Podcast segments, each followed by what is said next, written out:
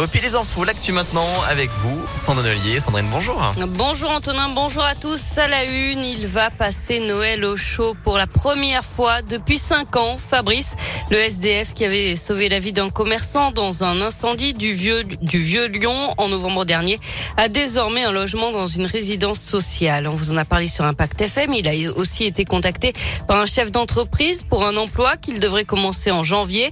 Sa vie a donc commencé à changer et il n'en revient toujours pas. Franchement, même moi, j'ai du mal à réaliser.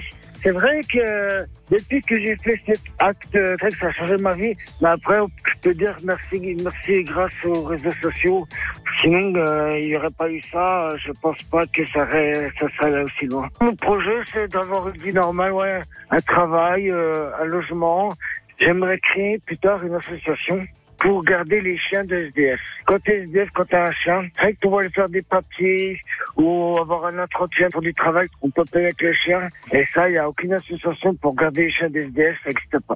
Et Fabrice va aussi recevoir une médaille pour son acte courageux, médaille remise par le préfet dans les jours qui viennent. L'actualité, c'est aussi ce record de contamination au Covid. 91 000 nouveaux cas détectés ces dernières 24 heures. C'est du jamais vu depuis le début de la pandémie. Dans ce contexte, le Conseil scientifique met en garde contre la désorganisation possible d'un certain nombre de services essentiels en janvier à cause de l'absentéisme et des arrêts de travail dû au très grand nombre de contaminations du variant Omicron, variant qui vous contraint de vous isoler 17 jours pour l'instant.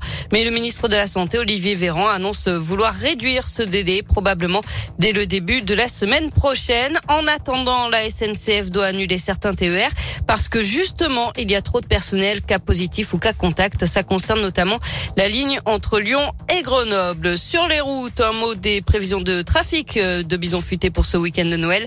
C'est vert aujourd'hui et demain dans les deux sens. Ce sera orange dimanche dans le sens des départs.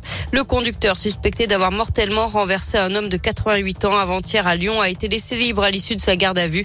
D'après le progrès, l'enquête préliminaire ouverte après ce drame à la part Dieu se poursuit. Le contrôle d'alcoolémie et de stupéfiants s'est révélé négatif.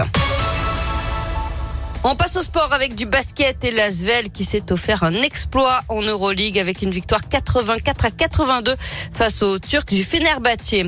Du foot, ça bouge à l'OL. Bruno Chéroux remplace Juninho au poste de conseiller technique et directeur du recrutement. Dans le même temps, Jean-Michel Aulas confirme Peter Bosch dans ses fonctions d'entraîneur au moins jusqu'à fin février. C'est ce qu'il dit chez nos confrères de l'équipe, espérant une amélioration de la situation sportive. L'OL est seulement 13e de Ligue 1 à l'issue des matchs allés. On connaît la date du derby retour OL AS Saint-Etienne. Ce sera le vendredi 21 janvier à 21h pour le compte de la 22e journée de Ligue 1. Et puis on termine avec ce très joli cadeau de Noël pour une petite commune de France. Elle vient de toucher un don de 500 000 euros. Ça représente un quart de son budget annuel. La petite commune d'Esperaza dans l'Aude a reçu le virement mardi de la part d'un donateur anonyme qui a juste demandé en échange de fleurir chaque année la tombe de ses grands-parents. Une plaque au nom de son père. Les 500 000 euros vont permettre de réaliser des investissements dans cette petite commune de 2000 habitants. Je suis en train de me dire,